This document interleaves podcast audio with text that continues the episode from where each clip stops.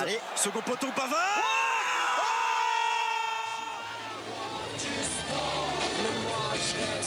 Accélère Accélère Oui, il va aller la chercher Allez, approchez La Britannique est en train de taper Pavard. Il va y avoir Je crois qu'après avoir vu ça, on peut mourir tranquille.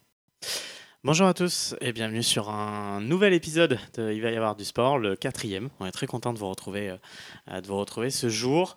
Euh, on va parler encore de, encore être sur une émission de débat euh, cette semaine et, parmi les trois chroniqueurs qui, sont avec moi aujourd'hui, ben, on a deux petits nouveaux qu'on va vous présenter dans, quelques instants. Mais je vais d'abord commencer par celui qui, bah, qui prend le record de nombre de présences. C'est Maxime. Comment ça va, Maxime?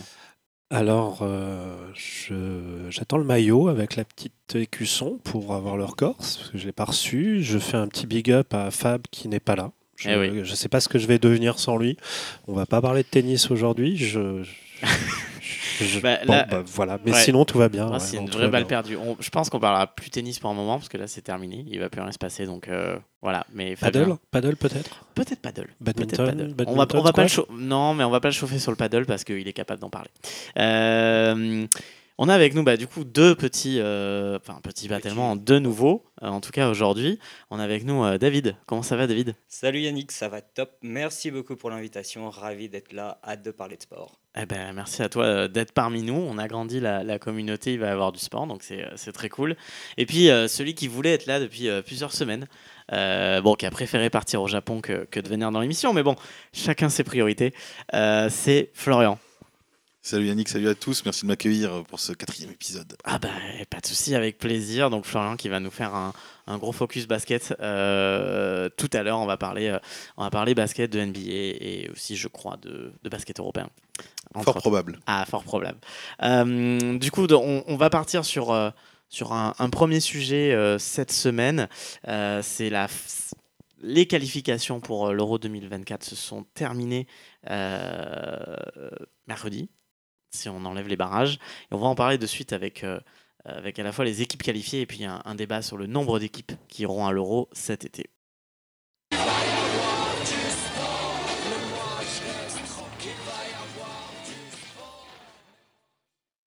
Alors pour cette première partie d'émission, on va parler, euh, on va parler de, de, de- foot parce que c'est quand même dans l'actualité. Donc cette semaine, c'est terminé euh, la, la fin en tout cas des phases de groupe de l'Euro. On a 21 équipes sur 24 qui sont euh, connues. Alors attention, je vais vous les lister.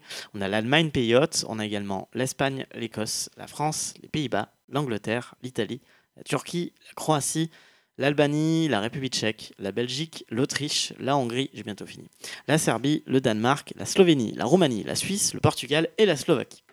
Euh, première question euh, sport. Quelle équipe vous a impressionné? Et pourquoi l'équipe de France? Non. Euh, Est-ce que la France est favorite pour l'Euro 2024 Et sinon, quelle équipe vous a impressionné ou marqué pendant ces qualifications? Qui veut commencer? Moi je veux bien si tu veux. Euh, je pense que le terme de favori aujourd'hui, il est exagéré. très exagéré, mais surtout il est adaptable à beaucoup de nations.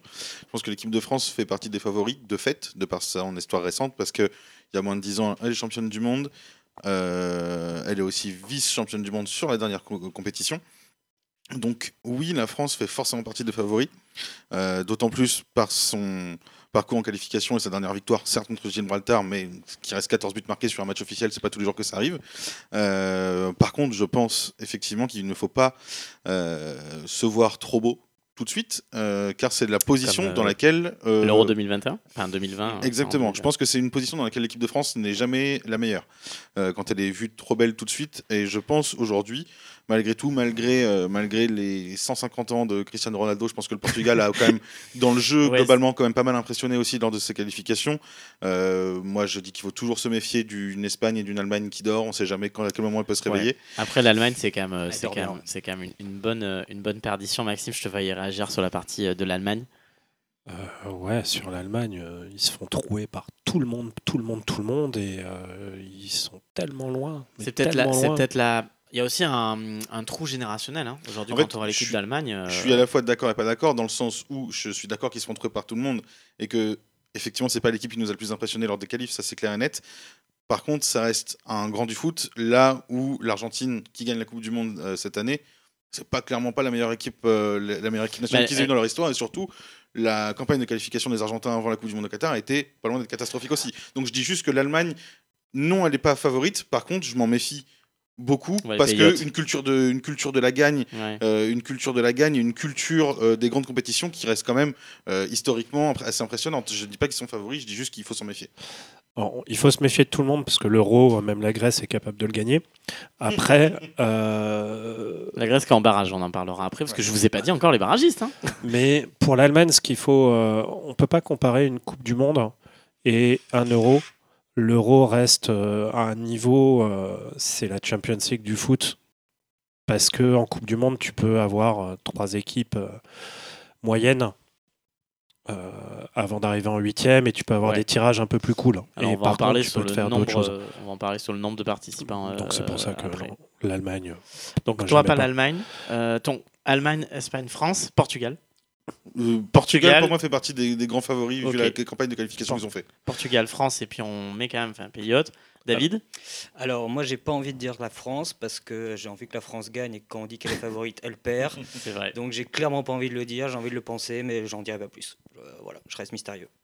Et sinon, d'autres équipes peut-être? Sinon, non, pas plus que ça. euh, voilà, tout, enfin, les, euh, les, les grandes nations seront là, donc, euh, donc euh, ça sera, ça sera à voir à ce moment-là. Il reste un peu de temps encore, donc à voir le, les blessures potentielles. euh. Moi, je, je, je, je mets une. Alors, je mettrai pas un billet, mais je mets une pièce sur euh, l'Italie qui euh, a survécu et qui, euh, on sait jamais, euh, à l'italienne. Non, mais vous rigolez, mais j'avais dit l'Italie. hein. On, ne se connaissait pas forcément euh, tous à l'époque, mais j'avais dit l'Italie en, 2000, euh, en 2021. Ça fait partie des équipes un peu raccro, tu vois, qui peuvent. euh, Je crois que jamais aucune équipe n'a gagné deux fois d'affilée. Ah oui, Même oui, les le Espagnols euh, n'y ont pas arrivé. Euh, si, l'Espagne, oui. L'Espagne a arrivés à fait faire- 2008-2012. 2008. L'Espagne gagne l'Euro 2008, Coupe du Monde 2010, Euro 2012. Ouais, c'est ça. Ouais, ok. Bon, Et c'est deux Coupes ça. du Monde d'affilée, par contre, ça s'est pas fait depuis euh, Brésil euh, 58. Parce qu'il paraît qu'ils étaient dopés. Mais je- je- Polémique.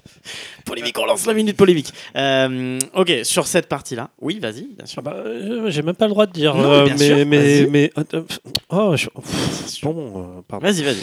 Bah, en fait, moi, je suis étonné. Personne n'en a parlé. Je sais que en général, les Français les aiment pas trop. Ils sont de l'autre côté de la mer, très loin. et ils parlent une langue un peu euh, que tout le monde ne comprend pas dans ce pays. Mais les Anglais aujourd'hui sont euh, chez les bookmakers internationaux au même niveau que la France et ils ont quand même une équipe qui fait assez mal avec des Bellingham, avec des Grealish, avec des Kane qui, qui envoient des buts euh, plus que Lewandowski. Declan Rice et Bukayo Saka aussi, pour pas prêcher pour ma paroisse. mais- Voilà. Parce que Florian Euh, est fan d'Arsenal. Ouais, Mais on est sur une génération. Alors, moi, j'ai toujours dit, ouais, les Anglais, c'est bon, ils ont toujours une belle équipe, ils gagnent jamais rien. Euh, ils nous ont quand même bien ennuyés pendant la Coupe du Monde. Donc, euh, je pense qu'un petit France-Angleterre à Berlin, au Olympia Stadium, si c'est Bah, c'est euh, surtout que c'est une équipe qui a quand même des résultats. Souvent, les Anglais, c'était la meilleure équipe des qualifs et ils s'écroulaient. Si vous regardez euh, 2018, ils, font, ils sont en demi. Euh, en- à l'Euro, ils font, ils font finale euh, chez eux et ça se joue au péno. Et euh, à la Coupe du Monde, ils sont encore en quart. Et comme tu l'as dit, on a, on a vu le match ensemble. Bon, euh, Après, moi, le- le- le- le- le- la nuance que je mets, c'est que sur les- le- pour les Anglais, c'est que je pense qu'ils ont euh, une excellente équipe sur le papier.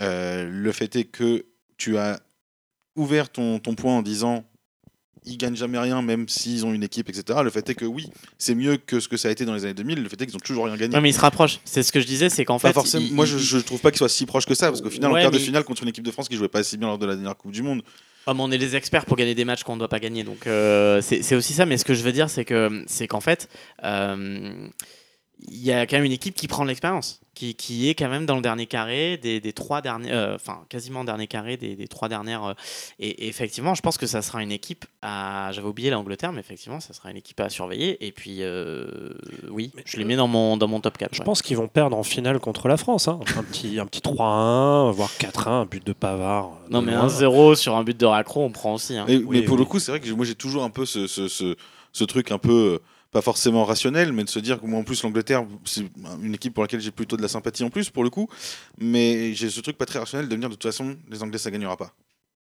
Parce que ça gagne jamais. Ouais, jusqu'au jour où ça gagnera. Jusqu'au jour où ça gagnera, Voilà. bien sûr. C'est pour ça que je parle de, de, de raisonnement pas très rationnel. Mais moi, j'ai du mal aujourd'hui, malgré tout, malgré, malgré qu'ils aient potentiellement un des meilleurs ailiers droits du monde, un des meilleurs 6 du monde, un des meilleurs 9 du monde, un des meilleurs milieux du monde avec Bellingham. Ouais. J'ai malheureusement, en fait, j'ai du mal à les voir, euh, à les voir aller au bout. Non, c'est vrai. Je suis d'accord. David, tu voulais rajouter quelque chose peut-être? Non, mes compétences s'arrêtent ici sur le football. Euh, On va passer sur un sujet plus global parce que je vous ai donné 21 qualifiés. On rappelle que l'euro est à 24. Euh, Il y a encore une consolante hein, pour se qualifier. Donc attention, vous avez trois voies différentes. Avec dans la voie A, d'abord des demi avec Pays de Galles, Finlande, Pologne, Estonie. Pologne. Ça risque, ça, ça, Sur un match, ça peut être le Pays de Galles, mais je dirais Pologne. ça, ça risque d'être un chemin qui, sur le papier, est facile pour la Pologne. Après, sur, sur toutes les compétitions depuis 15 ans, on se dit ça peut être facile pour la Pologne et ils arrivent jamais à gagner un match. Donc Bon, au bout d'un bah, moment, il faut aussi qu'ils se réveillent. Et puis Lewandowski, il a plus 22 ans. Euh, la voie B, Bosnie-Herzégovine, Ukraine, euh, contre et ensuite euh, l'autre demi Israël-Finlande, Euh, Islande pardon, Israël-Islande. Donc euh, Bosnie-Ukraine. Euh, moi je mets l'Ukraine. Enfin avec ce supplément d'âme de la guerre et tout, je pense que je mets Bah, l'Ukraine. ils auraient dû passer, ils auraient dû prendre un penalty Ouais, euh, au déjà. dernier match. Je pense qu'ils ont l'agnac et qu'ils n'ont pas envie d'aller se battre, donc ils vont tout faire pour aller euh, en Allemagne jouer. Moi, je pense que c'est pas une question de supplément d'âme ou quoi que ce soit. Je pense concrètement, même quand Talent Pur, c'est la meilleure équipe des quatre que tu as cité Ouais, là. ouais, On clairement. a- ils, ont, ils ont Mikhailo Mudrik qui est aujourd'hui titulaire à Chelsea, euh, Zichenko qui est titulaire à Arsenal. Euh, ils ont pas mal de, de- de joueurs. Euh, Yuri euh, euh, Surdakov, je crois, je prononce mal son nom, mais qui est euh, euh, une star montante, t- numéro 10, titulaire au Shakhtar et qui est pressenti dans les plus grands clubs européens aujourd'hui. Ils ont une équipe quand même avec des joueurs de talent, donc il faut. Ouais, c'est- ça c'est- de- je pense ça- que juste c'est la meilleure équipe des ouais, que ça, devrait passer. Et la voie C, là, je pense qu'on a moins de joueurs connus. On a un Géorgie-Luxembourg. euh, qui le gagnant affrontera le gagnant de Grèce-Kazakhstan. Ça devrait finir en Grèce-Géorgie et puis que le meilleur gagne. Alors Luxembourg mais progresse, hein. Luxembourg Ouais, mais progresse. quand même. Mais je, je, je- La Géorgie a un petit, un ancien joueur de Metz Eh oui, parce qu'on le rappelle, qui Maxime est supporter de, de qui Strasbourg. maintenant est à l'Ajax et qui, euh, qui est un sacrément bon joueur. Donc un petit, ça peut être intéressant. Ouais, la Grèce, Grèce Géorgie, ça peut être sympa. Surtout la Géorgie à Grisha Kvaratskhelia, donc du coup De qui est Naples. l'ailier de Naples, euh, Ouais. euh, qui a fait une très grosse saison euh, l'an dernier, qui, est- qui est un peu plus endormi cette année, mais ça, ça commence à Comme repartir. Naples globalement. Voilà. Euh, merci Rudy. Garcia est parti. Donc. Merci, Garcia est parti, donc on sait jamais. Et puis surtout, faut pas oublier que la Géorgie, le sélectionneur de la Géorgie est Alexandre Willy Sagnol, donc on sait Ah. jamais ce qu'il peut nous sortir. On sait jamais. Euh, du coup, on bascule sur la deuxième partie de cette partie foot sur un sujet plus global. 52 pays en Europe, 24 qualifiés pour l'Euro. Est-ce que c'est trop d'équipes? Oui. Fin du débat. Euh, Est-ce que c'est trop d'équipes? Maxime On parle de quoi? On parle de sport, on parle d'argent, on parle de, Non, non, de non, remplir des stades, non, on, parle de, l'UEFA qui on- veut se faire encore plus de par- pognon, non, on on parle va- de beaucoup pas- plus d'argent, de la santé les- des ça- joueurs. Ça, c'est les raisons, on les connaît, mais euh, c'est. c'est- Est-ce que c'est trop? Et Est-ce que ça dénature la compétition? Bah, Je la, pense, je pense qu'on est d'accord là. la dénaturer, non. Ça va faire un peu comme la Coupe du Monde, euh, des matchs euh, dont on n'a pas envie de regarder, mais au moins on voit 14 buts. La Coupe du Monde de rugby. Big, big up, euh, big up ouais. Gibraltar. Euh, pff, si tu veux, c'est. Ça sert pas à grand chose, mais bon, c'est le monde est en train d'évoluer comme ça. David a un avis Bah, sur, euh, euh, oui, alors bah, du coup, Gibraltar, ils seront plus là. Donc, a priori, quand même, ça s'équilibre un petit peu dans cette phase finale. Euh, Il y aura des outsiders, ce qui peut être pas mal. Toutes les grandes nations seront là, ce qui peut être pas mal. Euh, ensuite, oui, l'enjeu, je pense qu'il y a un enjeu un petit peu aussi de, de durée de compétition et de nombre de matchs euh, qui va peut-être favoriser les équipes qui ont euh, bonne stratégie, un banc plus large, un meilleur physique. Donc bon, c'est des enjeux du, un peu du foot moderne aussi, d'aller vers euh, un foot plus euh, physique et, euh, et stratégique. comme la Coupe du Monde à 48. bah, le, le Flo? Ouais, moi j'ai un avis assez tranché sur la question, sur, et je vais le comparer avec le, foot de, euh, le, le football de club, du coup. Euh, mo- moi je vois qu'il y a quand même deux stratégies bien différentes. On voit par exemple en Ligue 1 que la Ligue a décidé de passer le championnat à 18 équipes afin de, euh, euh, d'harmoniser un peu plus le niveau au possible. Ça marche, ça marche pas. En l'occurrence, on voit que la Ligue 1 cette année est assez faible, mais bon, c'est une idée stratégique en tout cas. On voit aussi qu'il y a euh, C'est un plan financier aussi. hein. non, non, mais bien sûr, mais il y a aussi une question d'harmonisation du niveau. On voit que la Ligue des Champions change de format. Maintenant, c'est plus des, ça sera plus des phases de groupe. Ça sera un peu comme l'Euroleague au basket où ça sera un championnat où, tout, où il y aura huit matchs, machin, on a- afin de, de favoriser. Euh, afin d'avoir plus de gros matchs dès la, phase, dès la première phase de, de- de poule. On voit qu'il y a aussi la création de la Super League, euh, qui va revenir à un moment donné sur le tapis courant 2024, euh, avec l'idée d'avoir un championnat européen qu'avec des gros clubs pour faciliter les gros, pour favoriser le fait d'avoir plus de gros matchs, voire que des gros matchs, etc. Et je vois la FIFA qui prend le chemin totalement inverse, avec la Coupe du Monde qui a passé à 48 équipes, et donc du coup avec encore plus de matchs dont on n'aura rien à foutre. Et du coup l'UEFA avec l'Euro qui prend pour le, football de le football d'équipe nationale ce chemin-là aussi, en ayant un championnat d'Europe avec encore plus d'équipes. Moi, j'avoue que j'ai du mal à comprendre la dichotomie entre le football de club qui essaie de s'harmoniser et de d'harmoniser au maximum le niveau et d'avoir potentiellement justement entre, entre gros guillemets plus de petits matchs pour euh, favoriser euh, le- le- le- euh, l'envie des spectateurs de s'y intéresser. Et je vois au contraire le football d'équipe nationale qui, pour moi, se, se- va, se, va se noyer dans une masse de matchs dont on se fout. Je pense que c'est une, une vision stratégique et business qui est totalement différente. C'est-à-dire que dans le, dans le, le foot de club, l'idée, euh, c'est que c'est de pousser sur les clubs qui sont, qui sont, qui sont vendeurs, les gros clubs, là-dessus. Ce qui, pour moi, ne, ne marchera pas parce que ça va, ça va être toujours les mêmes qui gagnent et, et je pense que ça va, ça va tuer un peu le, le, le foot.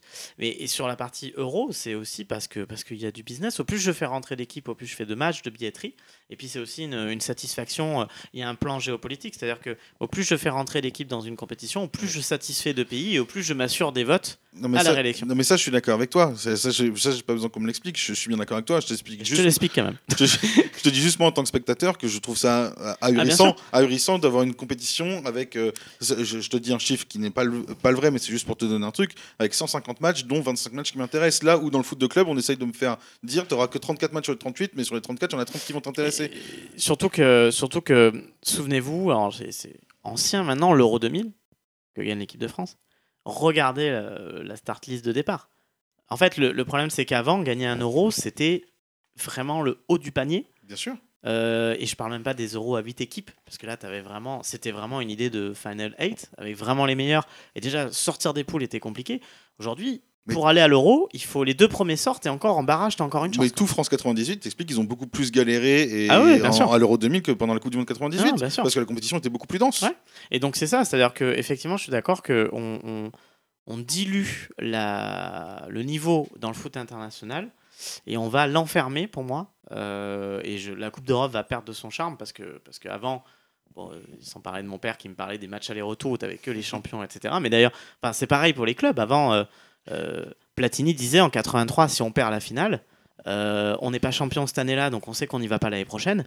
Et donc on, revient dans deux ans. La, Coupe d'Europe aujourd'hui, c'est, ça fera le, le pont vers le basket après, mais c'est cette Champions League, elle commence à devenir de moins en moins intéressante parce que il y a plus de surprises. Les Ouais. clubs, on les connaît. C'est une histoire de pognon. C'est qui a réussi à s'acheter le plus. C'est, des milliardaires et des mecs qui s'amusent avec leur fric. Moi, j'adorais quand il y avait des petits clubs, quand on découvrait l'Europe, qu'il y avait des. C'est Bosman qui a tué, mais qu'il y avait une énergie spécifique. Aujourd'hui, on a l'impression d'avoir McDo contre Burger King contre, Mm. contre Quick. Et euh, je suis désolé, mais moi, Barcelone, Real et ainsi de suite, ça fait rêver beaucoup de monde. Ça fait rêver les Chinois, les Coréens, que j'adore, je les respecte. Bonjour à tous, euh, toutes les personnes qui nous écoutent là-bas. Ils sont nombreux. Euh, mais moi, aujourd'hui, la Champions League, j'ai du mal à la regarder, quoi. Parce que euh, c'est un spectacle, parce que l'ambiance dans les stades, euh, bah, ça devient compliqué. Et limite, ce qui m'amuse le plus, c'est la- l'Europa League et la Hooligan League euh, juste derrière. Mais il y a, mais il y a trop de, il y a trop de compètes et c'est. on- parlait de la Super League, la Super League, bon, c'est la NBA, mais dans ce cas, ton petit club local, tu sais que tu es, relégué en deuxième ouais, zone. Ouais, mais en même qui- temps, en tant que, excuse-moi Yannick, mais en tant que moi spectateur, en tant que fan, j'ai envie de, j'aime le foot profondément. J'ai envie de regarder des gros matchs de foot. J'ai envie de regarder des matchs où ça joue au foot. Je suis désolé, mais euh, moi j'ai envie de regarder la Champions League et l'Europa League, c'est très sympa. Mais j'étais à Bouca- Bucarest-Lille, je m'en bats les couilles. Ouais, mais ça fait, mais en fait, ça fait, ça fait aussi. Alors qu'il y a des gros matchs. Non, il y a des ça- très très beaux matchs. Bien sûr qu'il y a des gros matchs. faisait pas ça est- quand Arsenal était en Europa League, je vous le dis. euh, Ah, bah, quand, c'est- Arsenal est en Europa League, je regardais pas plus l'Europa League, je te le dis tout de suite. Mais ouais, mais du coup, euh, je trouve que c'est c'est t'es peut-être pas passionné parce qu'aujourd'hui ton club tu, tu vas le suivre peu importe les matchs. Et je trouve que Non, mais je regardais les matchs d'Arsenal, mais je ne suivais pas plus l'Europa League Ah dans sa oui, globalité. mais on, par- on parlait d'ailleurs on parlait de, de- de- des compétitions internationales où il y avait de plus en plus d'équipes. Euh, c'est le retour d'une troisième coupe d'Europe. Avant il y avait la, la coupe des coupes Euh, finalement c'est un peu ils ont fait un peu pareil avec la Ligue Europa Conférence c'est à dire qu'ils ont encore rajouté des clubs en coupe d'Europe Oui, Donc, mais pas pour moi, sur le même chemin mais Et c'est ce que j'allais dire. C'est moins dérangeant à partir du moment où c'est une autre compétition. Ils te rajoutent pas des clubs en Champions League. Ils te rajoutent une autre compétition pour que d'autres Hmm. clubs puissent jouer la, la Coupe d'Europe. Moi, ça, ça me gêne pas. Au contraire, je trouve ça carrément cool même. Le, le- par contre, si tu me dis que maintenant le euh, t'enlèves les deux autres coupes d'Europe et que le troisième du championnat roumain, il va être dans le groupe du Bayern, ça, je trouverais ça hallucinant, Non, tu vois. par contre- c'est- pas normal d'avoir des. Quand tu vois les Allemands en ont 4, les Oui, Espagnols en ont ce que j'allais 4, Mais dire. c'est ont UEFA 4. pour le coup. C'est Et moi, les je, je militerais pour quatre un clubs. retour. Moi, je militerais pour un. C'est c'est un peu à l'ancienne, mais finalement, euh, il y a le champion. En fait, ce qui se passait avant, quand euh, on voit par exemple dans les années 90-2000, on se dit Ouais, Barcelone, euh, Coupe des Coupes, euh, machin. Mais le niveau de la Coupe des Coupes et même de la Coupe UEFA à l'époque était monstrueux parce que le champion était en Ligue des Champions et les deux et trois derrière. Ça veut dire qu'une année sur deux, Barcelone ou Madrid étaient juste en Coupe des Coupes, en UEFA. Et donc, Non, ça donnait un niveau qui était. en fait, tu avais Coupe des Coupes, les vainqueurs de Coupe, Ligue des Champions, les, les champions, et euh, Coupe UEFA, les deux et trois des championnats. Et tu avais trois coupes qui étaient quand même avec un niveau monstrueux. Mais c'est ce que je te Aujourd'hui, dis depuis tout à l'heure. l'Intertoto. Ouais, Mais c'est ce que je te dis Ouais. depuis tout à l'heure. trois qui a gagné Intertoto. Strasbourg Euh, aussi. David, toi sur cette partie, euh, cette partie foot, sur euh, la, la division des, des, des équipes, tout ça, c'est quoi ton, ton regard là-dessus?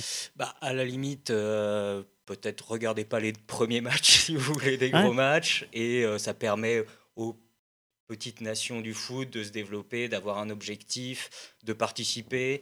Donc, pour moi, pourquoi pas euh, Pourquoi pas C'est Là, on, on regarde un peu ça du prisme des, des grandes équipes euh, qui ont euh, des joueurs qui ont une saison à faire et- également. Mais bon, pour, je pense que pour les, les plus petites équipes, plus petites nations, ça peut être l'occasion de réaliser un rêve peut-être Ouais, clairement, je pense, que, je pense que si on demande aux, aux Albanais, qui avaient fait déjà l'Euro 2016, que vous avez d'ailleurs bien embêté, si on demande aux, aux, Albanais ou quoi, ils sont contents d'y aller. Mais. euh, Ouais, mais moi j'aimerais bien être invité euh, par le président, mais il le fait pas. Alors bon, la vie, c'est pas. Non, non, mais je suis d'accord. Mais après, a- je pense qu'il y a une dimension pour les équipes. Mais nous, en tant que spectateurs, euh, aujourd'hui, je, je repense à cet Euro 2000 et, et- et effectivement, euh, sur ça, c'est que la densité était, était, était pas la même. Et c'est pour moi, et c'est pour c'est là que pour moi la Ligue des Nations aurait pu être salvatrice, euh, cette nouvelle compétition euh, européenne, qui aurait pu servir de deuxième euro de, de Mm. euro bis entre Mm. guillemets pour se dire bah y a pas on, on essaie de réduire le nombre d'équipes à l'euro pour avoir un, un- un niveau de jeu Ouais. euh, beaucoup plus dense et les gros ne vont pas en Ligue des Nations par contre la Ligue des Nations est une vraie compétition avec Ouais, une coupe à à, la fin un peu comme les la- effectivement le- l'Europa League euh, l'Europa League, euh, Mais- l'Europa League pardon en club et je trouve je trouve que ça aurait pu être ça une idée Ouais, un sûr. peu sympa Non, mais bien sûr, mais c'est comme euh, il y a des sports qui ont des euros A, des euros B, euh, des, des trucs comme ça. Donc, euh, je pense qu'on est tous d'accord. Cette idée que 24 équipes, c'est trop. Je vais même pas parler des 48 équipes sur, euh, sur la Coupe du Monde. Mais c'est vrai que l'euro, 52 pays, je crois. Donc, tu as une chance sur deux d'aller à l'euro. Ouais. Euh, voilà. Donc, Ça fait des maillots qui vont être vendus en plus? ah oui, bah, ça, ça oui. Euh, donc, pour clôturer, donc, on part sur des favoris Espagne, Angleterre, France, Portugal Portugal. J'ai oublié le Portugal. Euh, L'Allemagne à surveiller. Les Croates. Les Croates sont toujours là. les Croates sont toujours là les je suis Croates d'accord sont toujours là et euh, après les Croates sont toujours là je suis fin de génération. complètement d'accord mais fin de génération Ouais, ça peut être C'est la der. hein. mais en même temps ça peut être leur dernier euh, baroud d'honneur Quoique Modric il peut peut-être jouer jusqu'à 43 bah, ans. euh, après la Madrid joue plus hein, au Real mais euh, Il fera le contrôle antidopage avant son match ou pas euh Ah ça c'est Djokovic, une histoire, mais on va pas parler Oui, bah tennis oui. parce que voilà, on a Non, mais c'est on- pas comme je pensais à la personne qui n'est tout pas ce là qui est en aujourd'hui. tout ce qui est en hitch. Tu me manques. Euh, fin de ce premier débat.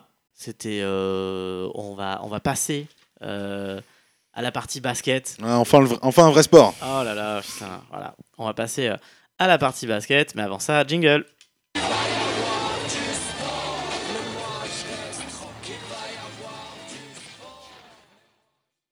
Alors du coup, c'est euh, tapis rouge pour Florian, Florian qui est notre expert euh, expert basket là-dessus. La, la SIG a gagné euh, son dernier match, alors Oui. qu'ils étaient bien menés et ils sont revenus. Pas. Et euh, sur, sur, euh, sur ça, le, le hasard fait qu'on est à un mois pile de NBA aujourd'hui. Euh, donc on va pouvoir faire un, un point sur la saison NBA.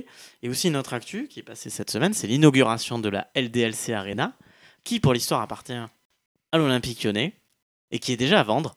Donc on pourra faire une bascule aussi sur l'économie du basket français. Est-ce que l'Asvel, s'il rachète la salle, va en faire quelque chose? Mais Alors l'Asvel, laisse- alors, l'Asvel appartient à l'Olympique Lyonnais, c'est tout, tout appartient au OL Group déjà. Donc si l'Olympique Lyonnais, c'est OL Group qui est en Non, mais c'est la, la propriété foncière. La- la- la- le stade appartient, euh, la, la salle appartient à l'OL. Euh, l'Asvel aussi, c'est ce que je te dis. je suis pas sûr que l'Asvel appartienne à l'OL. Renseigne-toi. Mais ok. On va faire un bilan euh, NBA déjà, parce que Tony Parker a dit qu'il voulait la racheter, donc c'est qu'il y a bien forcément euh, peut-être d'autres sociétés. Mais je te laisse sur la partie euh, bilan NBA et on parlera de, de, de taxes foncières et d'immobilier après. Alors du coup, point en NBA à un mois de, un mois de compétition, on est sur des favoris, certains qui répondent présents, d'autres qui, euh, pour l'instant, sont un peu noyés euh, euh, dans la masse. Euh, quelques polémiques aussi, notamment avec Josh Giddy cette semaine, qui a été pris en en couple avec une personne mineure. Dommage, car son équipe était deuxième de l'Ouest, donc c'est un peu dommage, c'est un peu en train de... c'est quelle équipe? Les Oklahoma City Thunder. Ok. Donc voilà, donc il y a pas mal de choses à dire, notamment au niveau de Boston. Boston finaliste de conférence l'an dernier et dans les, dans les, dans les top 4 euh, tous les ans depuis, euh, depuis 3 ans, euh, qui répond présent avec 12 victoires et 4 défaites, et donc premier de la conférence Est et même premier de la Ligue au total. Boston qui fait un début de saison sur les chapeaux de roue, et en même temps, on n'attendait pas moins d'eux avec l'arrivée de Christophe Porzingis et de Drew Holiday, donc deux gros, gros, gros, gros joueurs qui arrivent pour compléter déjà ce 5 majeur monstrueux. En l'occurrence, en conférence Est, il y a beaucoup de surprises. Juste derrière Boston, ce n'est pas Milwaukee comme on pouvait s'y attendre, ni Philadelphie, ni Miami, mais bien les Orlando Magic. Euh, voilà, qui fait un très très gros début de saison. Ils sont sur 6 victoires d'affilée, notamment une sixième victoire cette nuit contre les Boston Celtics. Donc c'est euh, assez intéressant de voir aussi comment tout ça euh, commence à euh, marcher. On voit aussi que Brooklyn euh, Brooklyn n'est même pas dans la course euh, aujourd'hui pour le top 6, ils sont 11e Mais les Knicks sont 6 et les Knicks sont 6e. Il faut savoir qu'aujourd'hui en NBA euh, habituellement les enfin c'est les 8 premiers de chaque conférence qui sont qualifiés pour les playoffs. Depuis Mhm. deux ans, c'est un peu changé. Maintenant, il y a le play-in. Donc, c'est les 6 Ah oui. premiers qui sont qualifiés. Ensuite, de la place 7 à 10, ils jouent le play-in tournament pour, le, pour déterminer les deux, Pour les rappeler deux prochains le- qualifiés.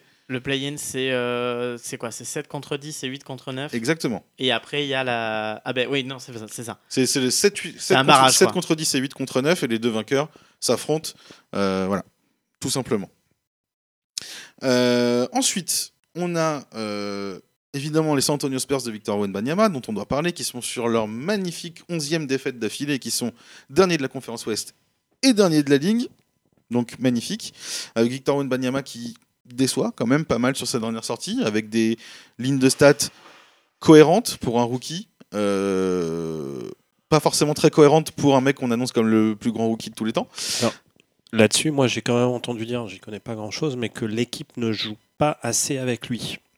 Qu'on ne le met pas assez en avant et qu'ils ont pris tellement de mauvaises habitudes qu'en fait, ils ne le cherchent pas assez. Donc, euh, Et que rien. limite, et que, enfin, moi j'avais lu aussi pareil en tant que novice que il surnageait un peu dans l'équipe et que, enfin, il ne Alors, suffisait pas en fait. En à fait, le sauver truc, c'est que l'équipe. surnager dans une équipe, dans cette équipe-là, entre guillemets, c'est normal, vu le niveau qu'il a. Mm. C'est- Heureusement qu'il surnage un peu dans cette équipe-là. Le fait est qu'aujourd'hui, on l'a vu avec euh, LeBron James en début de carrière, où il était tout seul, pratiquement tout seul à Cleveland, et oui, il faisait ses stats, et par contre, ça gagnait pas. Il a mis euh, des années avant de, avant de gagner un titre. Il a dû attendre d'être à Miami, donc après pratiquement 9 ans de carrière. Euh, on l'a vu avec euh, Carmel Anthony, qui surnageait au Denver Nuggets, qui lui, pour le coup, n'a jamais, euh, n'a jamais gagné de titre, mais qui a attendu aussi quelques années avant d'arriver au New York Knicks et d'avoir une grosse équipe autour de lui. Oui, aujourd'hui, c'est très, très, très, très, très compliqué pour les San Antonio Spurs. Après, je pense qu'on a euh, euh, un peu survendu Victor Wen- Wembanyama dans le sens où est-ce que c'est un talent générationnel? Oui. Est-ce que c'est un garçon qui est au-dessus du lot? Oui, et largement. Par contre, non, ce n'est pas David Robinson et Tim Duncan quand ils sont arrivés dans les, aux Spurs dans les années 90. Il ne peut pas tout faire tout seul. Donc, euh, donc Donc, voilà où on en est. Est-ce qu'il est à son, enfin, tu me dis déçoit, mais malgré tout, il est à son niveau, enfin, de rookie. euh, Alors en fait, pour moi aujourd'hui, il est au niveau de ce que devrait être un top 3 de la draft. Donc oui, en soi, Donc sur est... cette partie-là individuelle, il déçoit pas. Bah, en fait, il déçoit parce qu'il est censé fournir plus que ça. Oui, par rapport aux attentes. Exactement. D'accord. Par rapport à ce que, par rapport à ce qu'il est, par rapport à ce qu'il est capable de fournir, par rapport à ce qu'il a quand même fourni une ou deux fois sur certains matchs, sur, sur la globalité, aujourd'hui, on est en dessous de ce qu'on attend. On est tellement en dessous de ce qu'on attend que le Rookie Leader est sorti cette semaine. Donc le Rookie Leader, c'est euh, les journalistes qui nous expliquent une fois par semaine où, où en sont les rookies de l'année pour savoir qui est le, pro- le meilleur, le deuxième, le troisième, etc. Aujourd'hui, Victor Wembanyama, cette semaine, est passé deuxième au Rookie Leader. Ce n'est pas le meilleur rookie de l'année pour l'instant. Ouais, mais comme c'est un, un sport d'équipe, donc si t'as personne qui te met dans les conditions, c'est peut-être difficile pour lui. Il arrive dans un nouveau championnat, il parle pas la langue, il doit puis, euh, Le, fait, le fait est que ça, ça, je- ça, je suis d'accord avec toi pour un titre de MVP. Pour un titre de MVP, donc de meilleur joueur de la ligue, je suis d'accord avec toi. Aujourd'hui, pour un, pour un rookie, pour moi, le bilan de l'équipe ne doit pas compter. Pourquoi? Parce que si tu es top 1 de la draft, c'est-à-dire que ton équipe elle est catastrophique. Parce que sinon tu ne serais pas top 1 de la draft. Donc pour moi, le bilan collectif ne doit pas compter pour le bilan d'un rookie. Alors oui, certes, Chet Holmgren, donc du coup qui est premier du rookie ladder, joue au Oklahoma City Thunder, donc joue dans une équipe qui est troisième à l'ouest. Certes, évidemment. Sauf que justement, moi je trouve que c'est encore pire, parce que du coup, Chet Holmgren joue dans une équipe qui tourne, et il est troisième option de son équipe. Parce que devant lui, il y a Shaq Alexander qui est quand même une star absolue, Josh Giddy, Jalen, euh, je sais plus comment il s'appelle là, mais il est, troisième option de son équipe, et pourtant, il Alors- fournit plus que Victor Wembanyama, qui certes ne gagne pas de match, là- mais qui en termes de stats, ne fournit pas autant. Alors moi, je pense que franchement, c'est parce que les journalistes, ils aiment pas les Français. Non, mais c'est euh, justement, j'allais parler de ça, c'est euh, aussi le, le mal français, et pas que en basket, sur tous les sports. Yannick, le mal français. non, mais euh, mal euh, M-A-L-E, alors, évidemment. Oui, on. Euh, non, non, mais est-ce que la, la question de l'extérieur, c'est est-ce qu'il n'a pas été survendu? Non, je pense, je pense sincèrement pas qu'il a, qu'il a été survendu. Je pense vraiment que c'est un talent générationnel pour le coup, et je pense que personne doute de ça. Personne Et- ne doute de ça. stats, ils avaient mis LeBron à son, au même âge, au même moment, et il a des stats qui sont en ligne. Oui, oui, bien sûr, tout à fait. C'est pas du tout, euh, c'est pas du tout quelqu'un qu'on a survendu. C'est pas, c'est pas quelqu'un dont on a dit il est génial alors qu'il était un peu bon. Non, c'est vraiment quelqu'un qui est au-dessus du lot largement. Je pense, par contre, en l'occurrence, qu'il a un peu de mal aujourd'hui à assumer son statut. Je pense que j'irai pas jusque là, mais euh, à prendre le leadership de son équipe. Parce que moi, je veux, Ouais, moi, je veux bien. Ce que dire. Parce ouais. que moi, je veux bien qu'on me dise qu'il n'y a pas assez de système pour lui. Je veux bien qu'on me dise que les, les gars lui donnent pas assez la balle. À partir du moment, par contre, où c'est ton équipe, c'est toi la superstar, en fait, les balles, elles doivent, tu dois les aimanter. En fait, si c'est ton équipe, ils ont même pas à réfléchir Donc à te filer la balle, les gars. Pour moi, aujourd'hui, c'est juste une histoire de leadership. À partir du moment où il se serait imposé, euh, d'un point de vue leadership dans son équipe et même auprès de, de Greg Popovich, donc du coup son coach, légendaire coach des San Antonio Spurs, aujourd'hui, je pense sincèrement que si le coach ne dessine pas autant de systèmes que ça pour Victor Wembanyama, je pense parce que il, il pense que Victor Wembanyama, pour l'instant dans son, dans son leadership auprès de son équipe, n'est pas encore Donc prêt pour- à, à- à aimanter tous les ballons comme pour- il devrait l'avoir. Pour conclure sur euh, et, et- et les Spurs, euh, la technique, le jeu est là, mais il n'a pas encore, en tout cas, le leadership. Euh, il, a, il a le côté meneur, mais de, de vestiaire, euh, d'un LeBron. Et je, mais personne n'aura jamais le côté oui, oui, j'ai pris LeBron. LeBron qui était le. le- Ça, je te le dis tout de suite. Voilà, c'est- pression, Yannick. Mais euh, en tout cas, je pense que même sans parler de leadership, je pense qu'aujourd'hui, il a même physiquement pas forcément eu le. le, le, le, le, le- le- le- il s'est pas prépa. assez étoffé. Alors la prépa, il l'a eu, mais je pense qu'il s'est pas assez étoffé musculairement aujourd'hui pour prétendre à ça. Aujourd'hui, en tant que numé- en tant qu'option numéro une de son équipe, et avec le talent qu'il a, oui, ce qu'il fait, c'est bien, mais c'est pas suffisant. peut faire mieux. Je voulais juste conclure sur une dernière petite chose. Pour ceux qui nous écoutent et veulent s'intéresser un peu plus à la NBA, c'est la bonne année pour ça. Du coup, parce qu'il y a une nouvelle compétition en parallèle de la NBA, le In-Season Tournament. Je sais pas si vous en avez entendu parler. La Coupe de la Ligue de Très la NBA. intéressant. Bah en vrai, c'est un peu ça. C'est un peu ça. C'est un peu ça.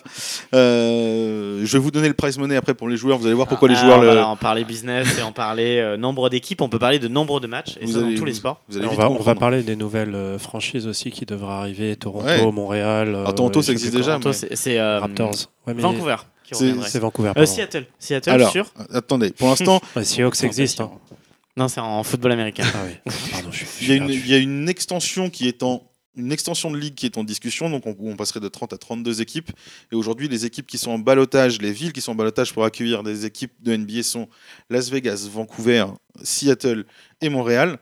Et aujourd'hui, on se dirigerait vers un retour de Vancouver, effectivement, et Las Vegas. Mais il n'est pas exclu que Montréal aussi puisse avoir son mot à dire, et il n'est pas exclu qu'un retour de la NBA Seattle, ce qui est demandé par les fans depuis longtemps, Les soit dans le- les Supersonics, soit, soit, euh, soit, aussi, euh, soit aussi proche. Une sur les, sur, sur- sur les, les quatre villes qui sont aujourd'hui en discussion pour accueillir une équipe NBA, il y en a une dont on est pratiquement sûr qu'elle va l'avoir, c'est Las Vegas. Ah bah ça. Ils pensent pas à Riyad ou à Jeddah? Non, pour l'instant, non, pas encore. Par contre, après, il peut avoir, il peut avoir toujours la, la- le, le- le marronnier de la NBA au mois de janvier, parce que euh, au mois de janvier, la NBA vient toujours jouer un match, soit à Londres, soit à Paris, etc. Et le marronnier depuis 10 ans, c'est euh, Une franchise européenne. franchise européenne en NBA.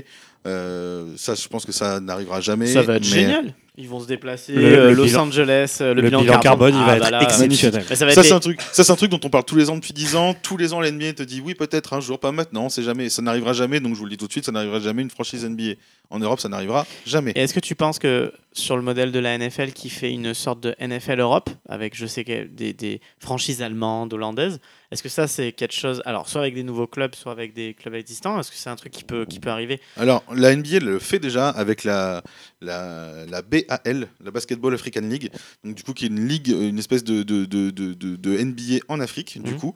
Euh, Il y a plusieurs anciens joueurs de NBA qui sont très impliqués d'ailleurs dans cette Basketball African League, donc Joachim Noah, Dikembe Mutombo, etc., qui sont euh, très impliqués. Euh, Aujourd'hui, ça n'aurait aucun sens que ça, ça arrive en Europe, parce qu'en fait, le, enfin, il y a déjà l'Euroleague. en Ouais, fait, il y a, l'Euroleague, déjà, il y y a la Ligue espagnole qui, est, qui, qui- qui surperforme, on a les ligues baltiques qui, super, qui surperforment aussi, on a le Bayern, euh, euh, le Bayern ou Basketball Bonn euh, en, en Allemagne, Bonn qui a gagné la, la Ligue des Champions, donc du coup pas l'Euroleague mais la Ligue des Champions Mm. du basket l'année dernière. Aujourd'hui, ça n'aurait aucun sens d'investir dans une NBA, dans une, dans une espèce de Ligue NBA européenne avec l'existence de l'Euroleague. Ok.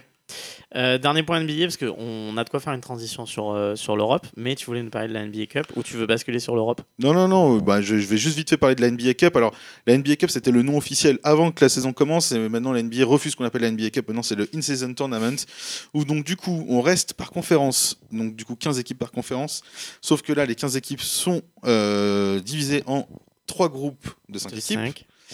Euh, avec du coup euh, la possibilité de s'affronter dans un Final Four à Las Vegas, évidemment, là où potentiellement on va y avoir une nouvelle franchise, comme de par hasard, là, là dis donc, les coïncidences sont bien faites. Euh, donc du coup, aujourd'hui en NBA Cup, c'est, enfin en In-Season Tournament, du coup, c'est un, un fon- un fonctionnement un peu particulier, parce que du coup, les matchs du In-Season Tournament sont les mêmes que les matchs de la saison régulière. C'est-à-dire qu'il y a certains matchs de la saison régulière Qui compte qui pour les comptent deux pour le In-Season Tournament. Ah, ils ont pas rajouté des matchs. Il Non. y a peut-être Ouais. plus de place aussi. hein. Non, non, non. Et donc, du coup, c'est les matchs du mardi et du vendredi soir comptent aussi pour le In-Season Tournament. Aujourd'hui, on a à peu près 4 matchs joués pour les, euh, pour les équipes qui ont joué le plus de matchs. Donc, on a déjà, par exemple, dans le groupe A de l'Est, euh, avec Indiana, Cle- Indiana, Cleveland, Philadelphie, Atlanta et Détroit. Détroit est déjà éliminé, Indiana est déjà qualifié pour la suite de la compétition. Euh, à l'Est, au groupe B, Milwaukee, New York, Miami, Charlotte, Washington. Euh, personne n'est officiellement qualifié, mais ça sera bientôt le cas pour Milwaukee. Washington est déjà éliminé. Et à l'Est, groupe C, Orlando, Boston, Brooklyn, Toronto, Chicago. Euh, personne n'est officiellement qualifié, mais Toronto et Chicago déjà éliminés. Pareil à l'Ouest, je finis, ça va être très rapide. Euh, pour le groupe A à l'Ouest, Los Angeles Lakers sont déjà qualifiés dans leur groupe avec Phoenix, Utah, Portland et Memphis, avec Utah, Portland et Memphis déjà éliminés.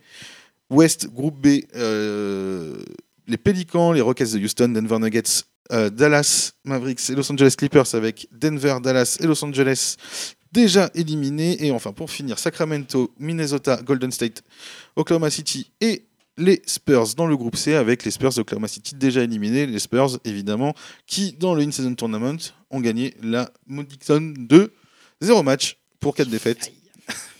Bien joué, Victor. On passe sur le basket européen. On parlait de la LDLC Arena qui, euh, voilà, nouvelle salle euh, moderne. Non mais je, sais- je te vois Maxime.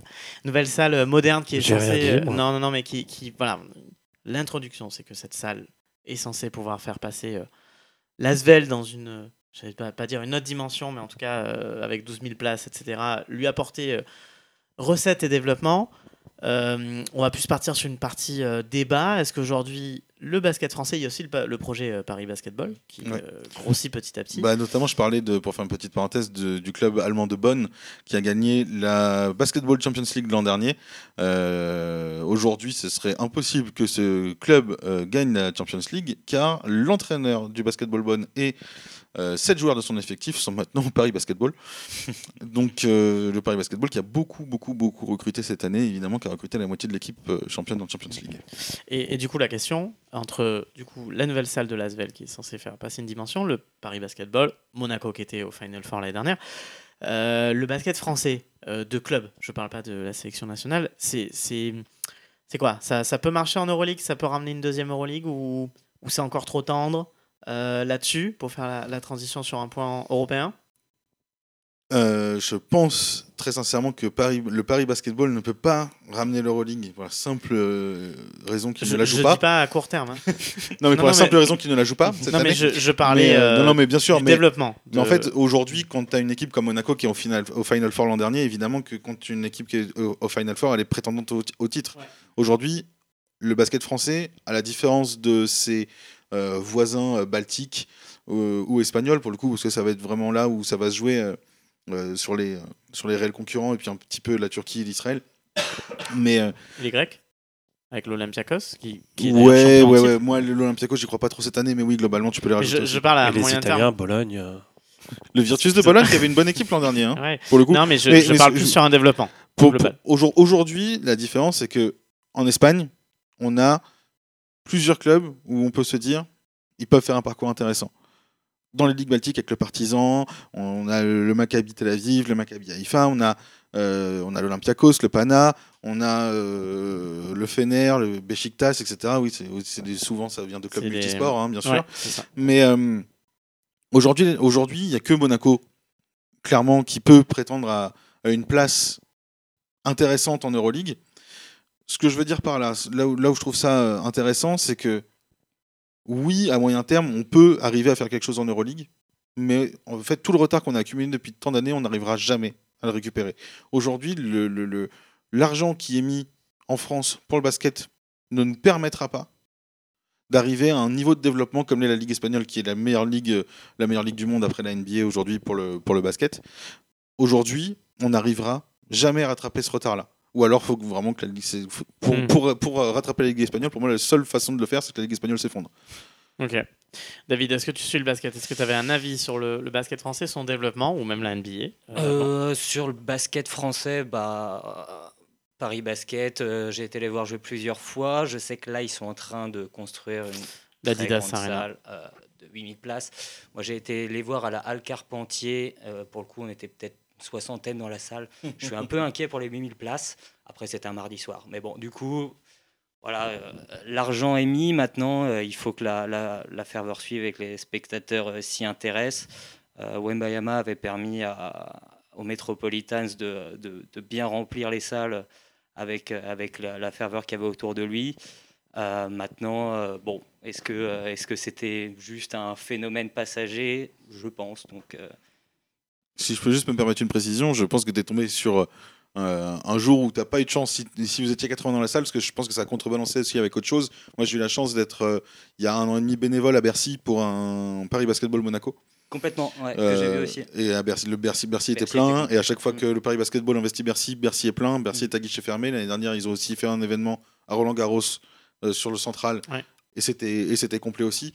Donc euh, au contraire, je trouve que pour le coup, ce qui se passe à Paris, je trouve qu'il y a un, une espèce d'engouement qui, est- assez sympa. Et je pense aujourd'hui qu'effectivement, euh, Monaco est le chef de file, suivi de très près par l'Asvel, qui pour le coup rayonne plus par ses féminines que par, ses mascu- que par son équipe masculine euh, sur les deux dernières années, puisque malgré tout le budget euh, qu'ils ont mis aujourd'hui, ça, ça- le projet équipe est assez, complexe. Le Paris Basketball aujourd'hui, effectivement, il y a un engouement autour de, de cette équipe-là. Et après, le basket français est un peu plus, c'est un peu plus compliqué. Aujourd'hui, on a des équipes qui sont toujours là, des équipes hist- historiques, le CSP Limoges, la SIG de Strasbourg. Hein, hein, Max Les Beautiful Losers.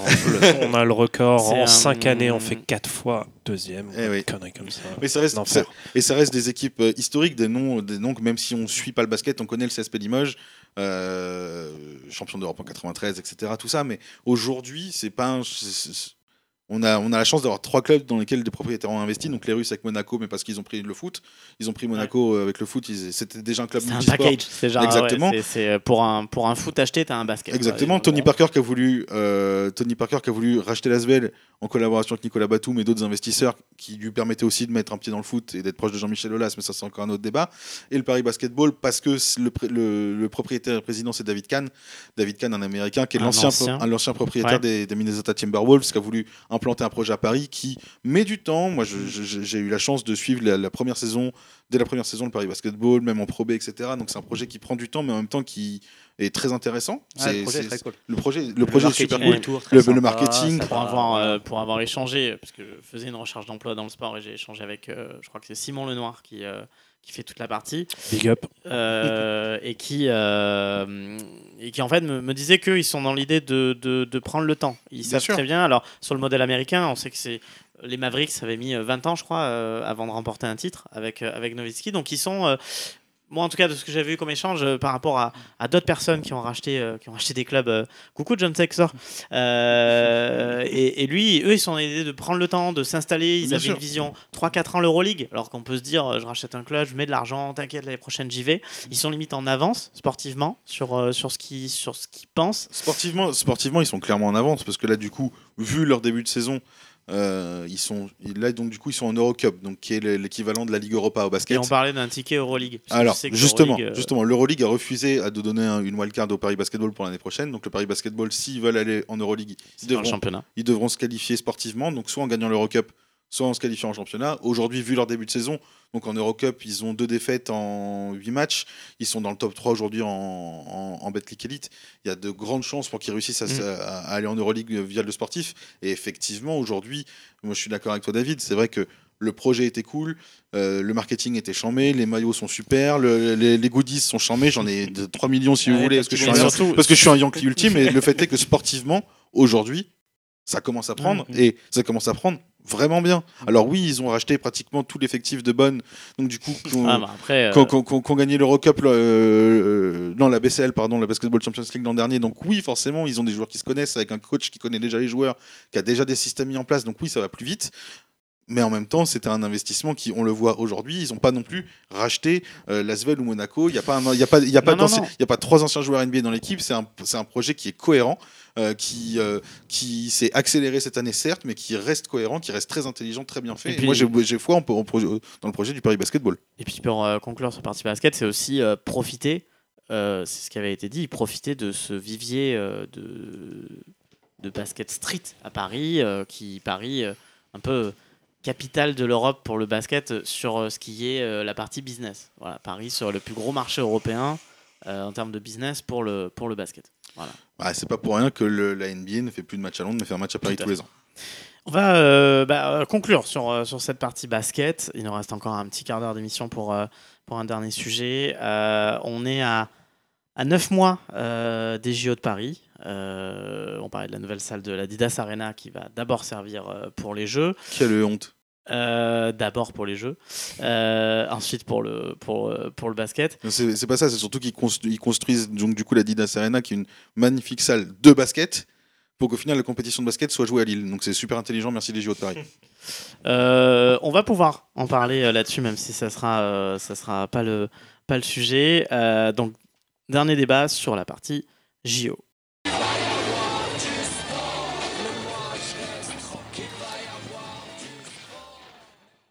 Donc, euh, les JO de Paris 2024, c'est dans 9 mois, pile, puisque c'est le 26 juillet. euh, donc, euh, aura lieu la cérémonie d'ouverture des Jeux Olympiques. On va pas parler des sujets qui fâchent, infrastructure, transport. Je pense que Anne Hidalgo s'en est occupée euh, déjà cette semaine. Euh, moi, je voulais qu'on soit plus sur euh, l'aspect sociétal. Aujourd'hui, pour vous donner quelques chiffres, par exemple, si on prend les enfants français, il y a 3 enfants sur 5 qui ne savent pas faire 5 sauts à cloche-pied. Les enfants courent moins vite qu'avant. Globalement, d'après les médecins, on est sur une, des enfants qui pourraient être la première génération à faire des AVC à 40 ans, sur la malbouffe, des choses comme ça. Est-ce que euh, les, les JO de Paris ont- pourront avoir cet impact? Ah. Maxime pas loin d'éternuer. Euh, Est-ce que les JO de Paris pourront avoir cet impact sociétal pour changer la vision des Français qu'ont le sport? Parce que, on va pas se leurrer, la France n'est pas forcément un pays sportif. Et je parle de sport et activité physique. Non. Ok. C'est un Maxime. peu ambitieux. ouais. Je vais laisser Maxime et David, après la grosse chronique de Flo, je vais laisser Maxime et David. coupe ton euh, micro. voilà. Je vais, je vais laisser David parler parce que moi, ça va durer très très longtemps. Enfin, non, pas du tout. La France, c'est un pays.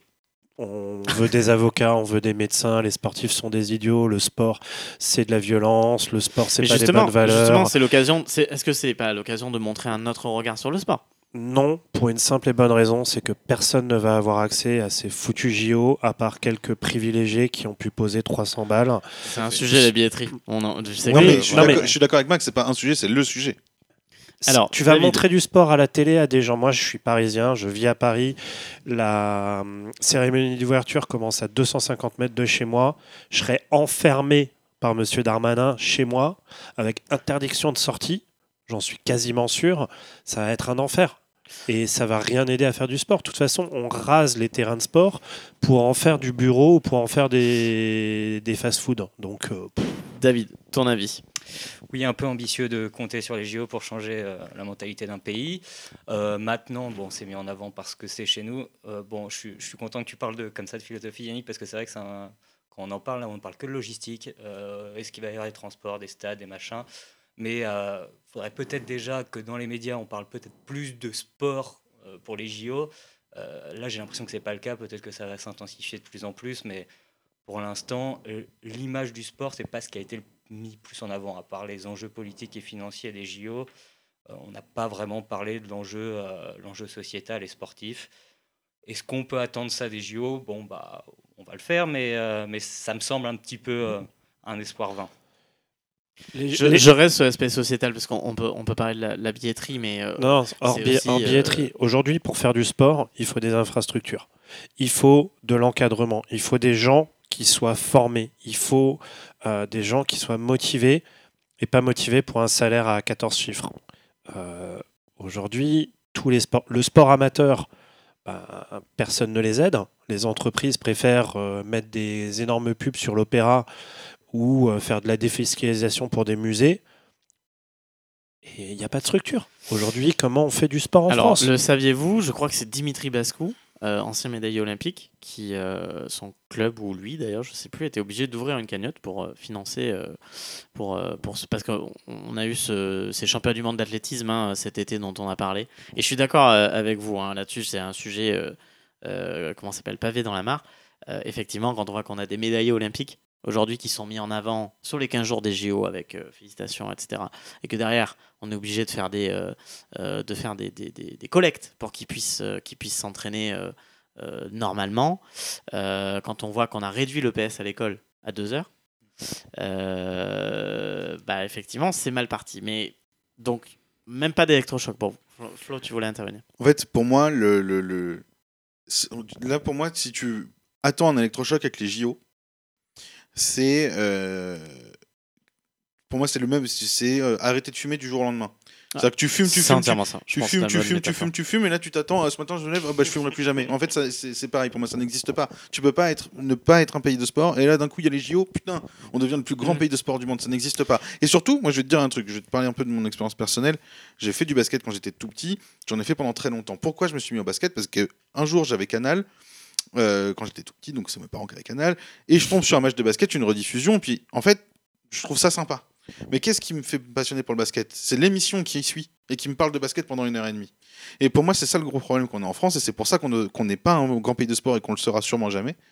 C'est qu'en fait, aujourd'hui, on ne sait pas parler de sport. On ne sait pas passionner les jeunes au sport. Aujourd'hui, on est dans un pays qui est 3 4 je sais, je, je te dis n'importe Sauf quoi. quand mais il va y avoir du sport. attends. Ça, on, est, on, dans- s'en on est- parlait. on est dans un pays qui est 4, 5, je sais pas, mais 4, 5 fois plus grand que l'Espagne. L'Espagne, ils ont 6, 7 quotidiens nationaux qui parlent de sport. Nous, on a que l'équipe qui en parle mal en plus. Par contre, euh, l'Espagne a moins de médailles au jeu que nous. Accessoirement. C'est Mais- c'est- mais c'est- peu c'est importe. aussi ça. L'Espagne choisit ses sports, c'est un autre type de politique, mais l'Espagne choisit ses sports. Bah ouais, mais peut-être que c'est ça qu'il faut faire. faut pas, faut pas mettre l'un en face de l'autre. C'est aujourd'hui, quand tu veux faire du sport en France, Voilà, moi je sors de C'est- l'aspect euh, sport c'est compétition. quasiment impossible. Mais compétition, comment tu veux suivre? On parlait du tennis, on va parler du vélo, on va parler. Il n'y a pas d'argent. les, les pouvoirs publics vont te dire Ok, tu es très très bon, tu peux bosser dans l'armée, à la poste ou à EDF. EDF, je suis pas sûr. Mais on, on t'aide pas. Hmm. On n'aide pas vraiment les clubs. Et en plus, il y, a du, euh, y a du clubisme. On aide toujours les mêmes. C'est-à-dire qu'aujourd'hui, à part le Lagardère, euh, on connaît qui en tennis en France? Bon, on parlait tennis la semaine dernière. parlait tennis, mais euh, Moi, c'est un exemple, mais euh, en basket, en des petits clubs, en vélo, en... Alors nous, on a une fédération en jiu-jitsu qui se bouge parce que maintenant on a le judo, mais le judo, c'est fermé à toutes les autres euh, nouvelles...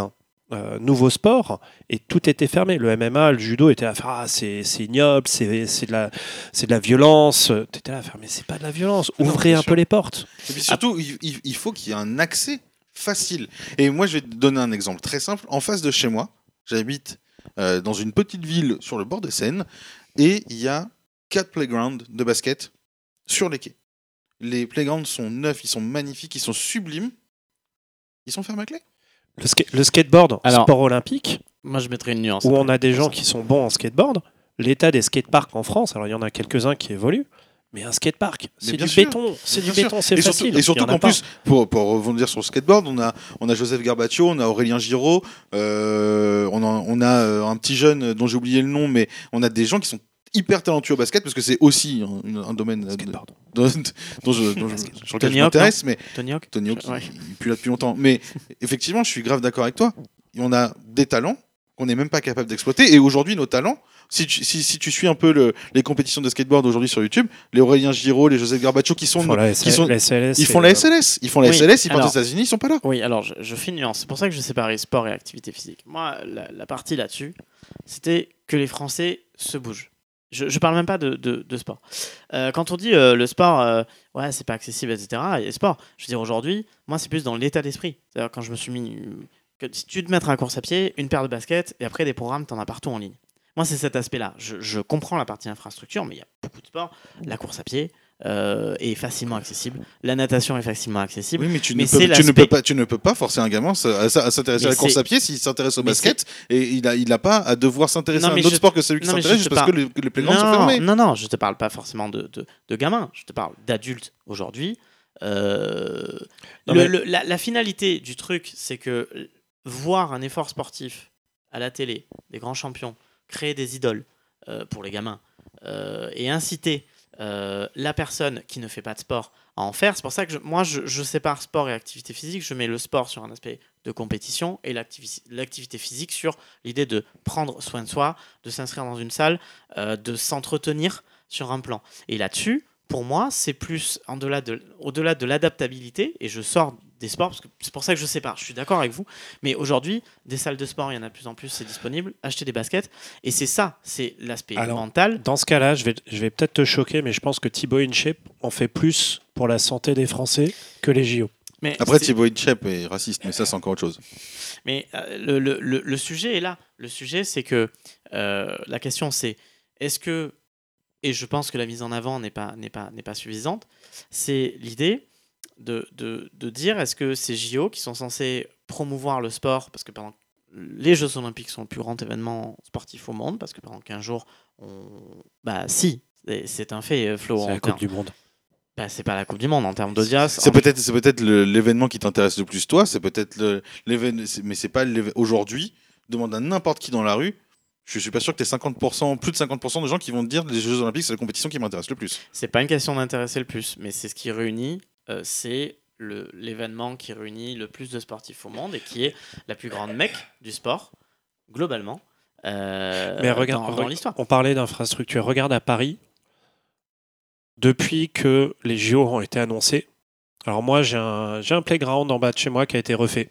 Maintenant, il y a des, des pauvres personnes qui sont arrivées à Paris. Mais il y là, tu me temps reparles d'équipement. Tu me reparles Mais- d'équipement. Moi, je te parle d'état d'esprit. Mais l'état d'esprit, comment tu veux aller faire du sport quand tu vas toquer à, la- à une salle de sport qui te regarde, qui font Ah ben c'est privé donc tu payes, et que le public, il n'y a pas de créneau, Mais bien sûr, il n'y a, pas de salle. Les terrains, les terrains que tu peux récupérer, qu'est-ce qu'on fait? On en fait des buildings. Donc à partir de là, tu veux aller faire quel sport? David, euh, ton avis sur, euh, sur cette partie de mentalité euh, de mettre les gens Non, euh, mais faire très bien sport déjà de, de remettre les- le sport au, au milieu des JO. C'est quand même le but, la fête du sport. Donc, donc on, va, on va espérer que ça mette en avant des petits sports qu'on n'a pas l'habitude de voir. Effectivement, comme tu disais, créer des idoles. Bon, après, pour faire ça, peut-être qu'il aurait fallu distribuer des places euh, à, des, à des jeunes pour les inspirer. Là, je pense que vu le prix des Je crois places, je crois que c'est fait ça. Je crois qu'ils Ouais. en ont donné euh, de 0,03% aux personnes qui en ont besoin. Voilà, donc peut-être passer à 3% aurait été bien. et, et là, peut-être qu'on aurait inspiré des gens. Bon, là, euh, ça, ça passera à la télé. Pour le coup, je pense qu'un événement comme le Quai 54 fait beaucoup plus pour le- le- le- l'accompagnement des jeunes au sport que le Front les JO. J'ai pas la référence. Quai 54, c'est un, c'est un tournoi de streetball. On euh. reste euh, très basket. Non, mais, Mais- je te parle du Quai 54, mais il y a des tournois, il y a des tournois de five qui s'organisaient tout, tout, Mm. tout, tout, tous les week-ends qui, pour moi, sont beaucoup plus importants aujourd'hui que ce que vont être les JO pour la santé du sport en France. En fait, en fait aujourd'hui en France, toi, on, on part juste de trop loin. Ça, ça va donner un coup de pouce, mais c'est un état d'esprit. Les Anglais font du, les Anglais, les Allemands ont du sport à l'école l'après-midi, c'est une, une vraie euh, valeur. Et en France, quand on met du sport, on dit ah oui, mais les enfants, ça, ça va leur développer ils ont, l'esprit de ils ont des infrastructures. Yannick, tu vois, tu fais du vélo, je fais du vélo. Euh, un jour, j'ai failli aller vivre à Manchester.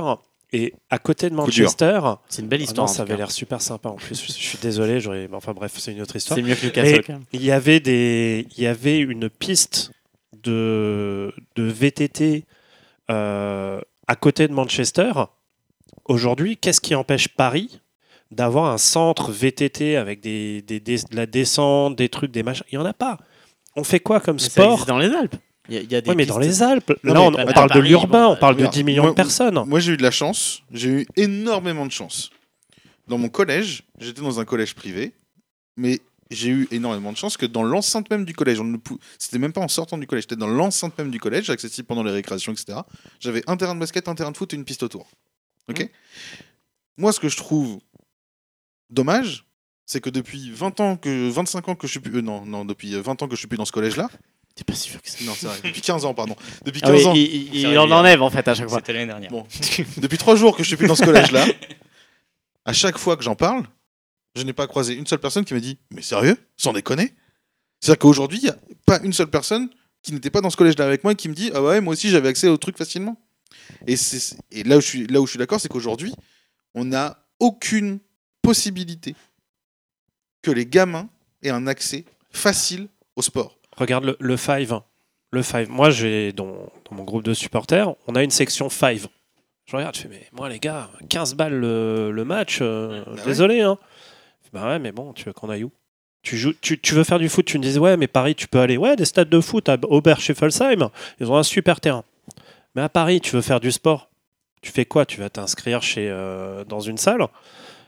Et c'est une galère à Mais trouver. Tu peux pas faire du foot. Tout ça pour dire que, comme dans dans d'autres domaines euh, en France, ça- on sort du sport, c'est le, le, le privé qui prend le pas sur le public, c'est-à-dire qu'effectivement, il n'y a pas d'infrastructure publique, donc on est obligé d'aller s'inscrire dans des salles euh, privées. Euh, mais je parlais de bas- de- de- de- d'aller courir. C'est, c'est- je veux dire, j'ai dit ça globalement, c'est effectivement plus accessible parce que je me déplace, j'ai des baskets, mais c'est aussi un coût.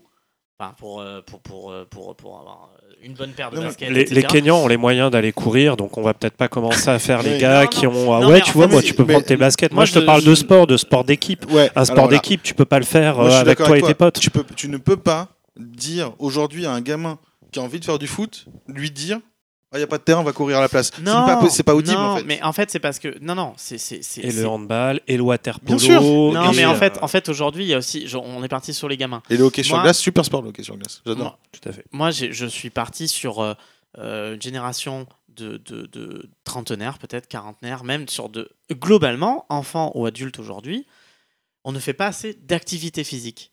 Et Non, c'est quand je pas- sais c'est pas. Nous, on a un esprit sain. Le corps sain, on s'en fout. En France, on veut des médecins, on veut des avocats, Voilà. on veut pas des sportifs. Et donc, ça, c'est ça. des idiots les pour- sportifs. et, et Bien sûr, donc, et, ça, puis quand pour- on a, et puis quand on a des sportifs qui, qui rayonnent, on s'en occupe pas et c'est des connards. Et puis, et puis voilà. Oui, Et puis Là, ils vont à l'étranger. Exactement. etc., etc. Et puis regarde, regarde, regarde comment a été traité le meilleur joueur français de tous les temps, Thierry Henry, bien sûr.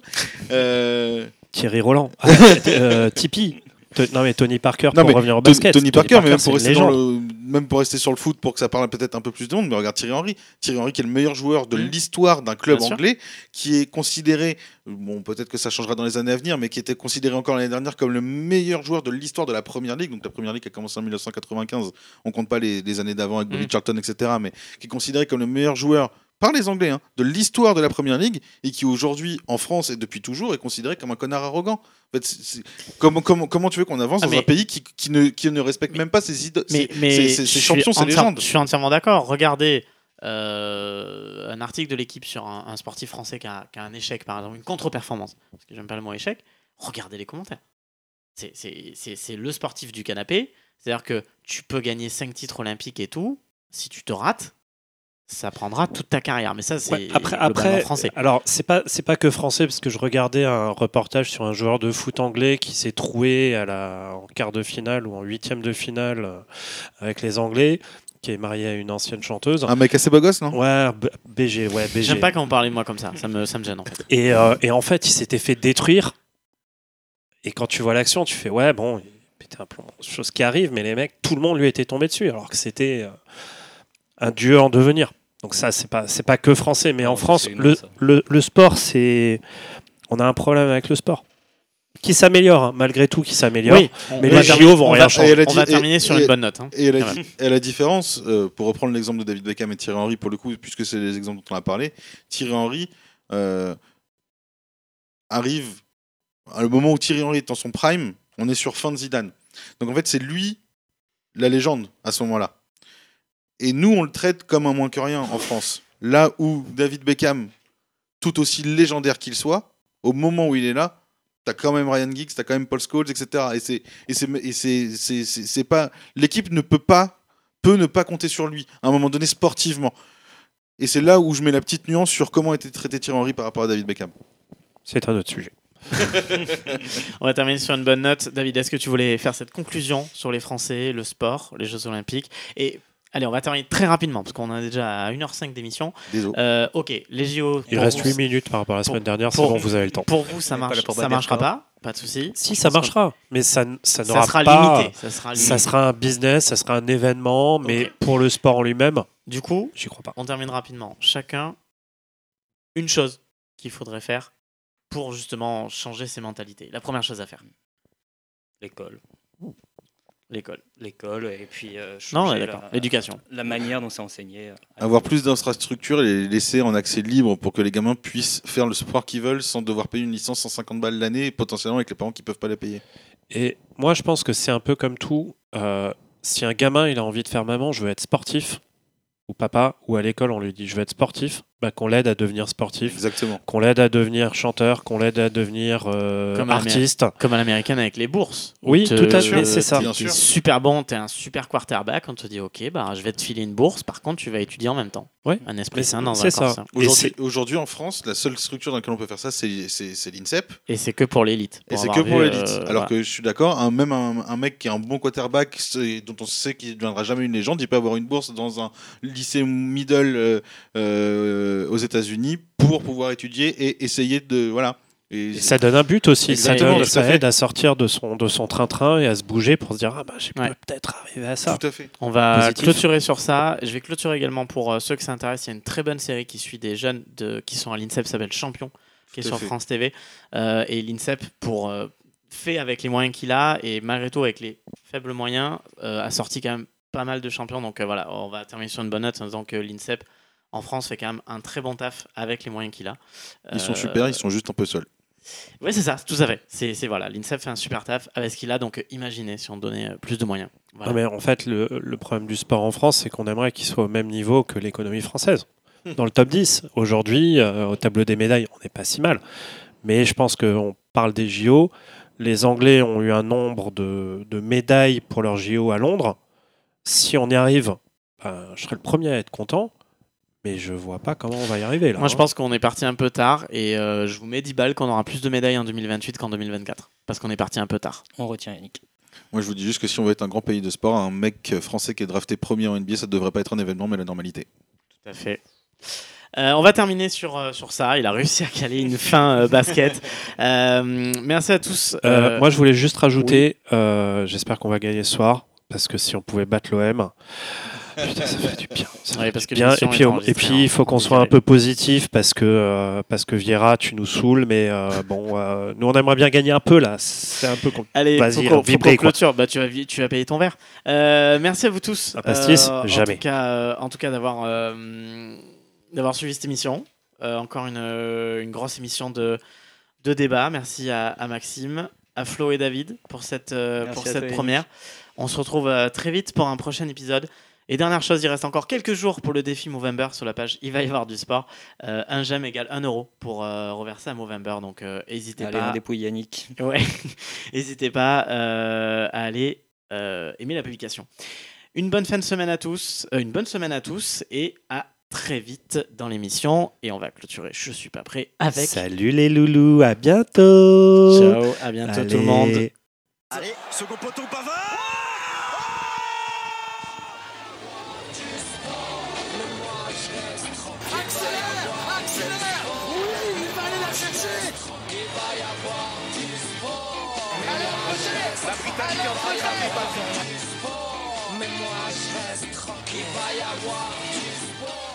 Je crois qu'après avoir vu ça, on peut mourir tranquille.